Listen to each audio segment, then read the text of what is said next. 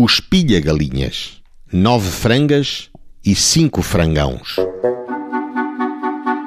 Jerónimo Sapatinha, guarda fiscal, fez constar na participação o seguinte: Estando de serviço às portas de Olivença, seriam duas e meia horas da noite, viu entrar às portas os arguídos, cada um com o seu molho de galinhas e frangãos nas mãos, e suspeitando que fossem roubados, perguntou-lhes de onde as traziam, respondendo-lhe o mais alto, Manuel Lisboa, que eram de um irmão que tinham na ajuda. Deu-lhes então voz de prisão. Tângulo, o pilha galinhas, mais baixo, após jurar aos evangelhos e negar o crime, disse ao inquiridor que ao entrar às portas de Olivença, desta cidade, lhe foi apreendido um saco com galinhas e outro ao corréu.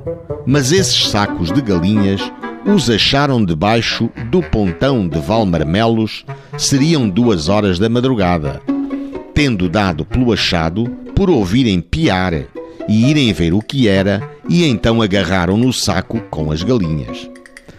Reconheceu os sacos, que não as galinhas, porque não havia aberto os sacos. Na noite anterior, tinha estado na cidade, com febres que o largaram ao sol posto.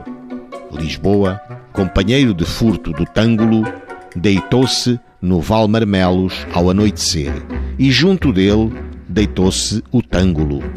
Lisboa estava atacada de febres, e pouco depois do anoitecer, sentindo piar debaixo do pontão e lembrando-se de que seriam perdigotos, mandou o seu companheiro ver o que era, que, então, trouxe de lá dois sacos, que despejou, sendo que eram galinhas o que tinham dentro.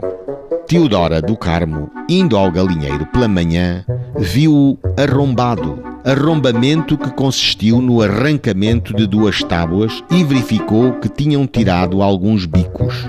O queixoso Guerra reconheceu os frangos e as frangas.